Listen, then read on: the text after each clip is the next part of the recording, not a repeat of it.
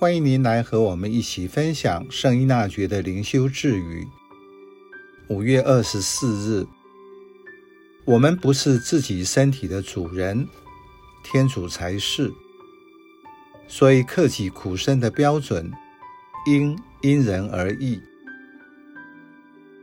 在生活中，您会做克苦及克己苦身吗？什么时候会做？您做的理由是什么？当自己以积极的态度或带着渴望去做时，为自己或他人会带来什么效果呢？今天在灵修上，对于刻苦需要重新注解，才能在做的时候彰显意义，和用正确的方法去做。方能得到成效。刻苦有其历史背景，例如在犹太社会里有其限定的意义。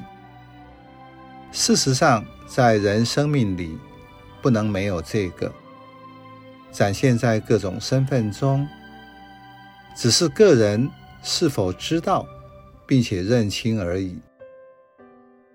例如半夜婴儿哭泣。一定要有人起来安抚，这不是为人父母很大的刻苦吗？从另一个观点来说，刻苦等于节制。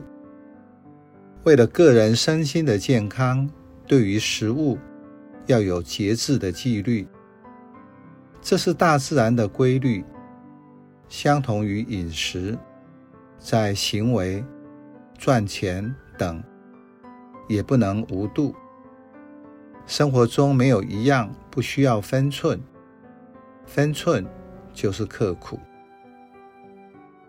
生命的成长不能没有痛苦，有些痛苦是无可奈何的，就必须要用心思去面对。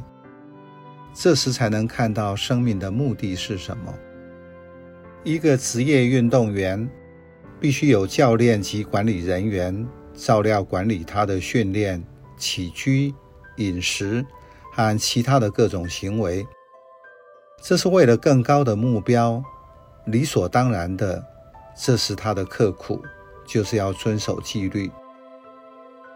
做克己苦身，在信仰上是表达个人和天主的关系。因此，何时做，如何做？每个人在实行前都需要做分辨，我做的目的是什么？所以做刻苦就不是为了规矩而守规矩。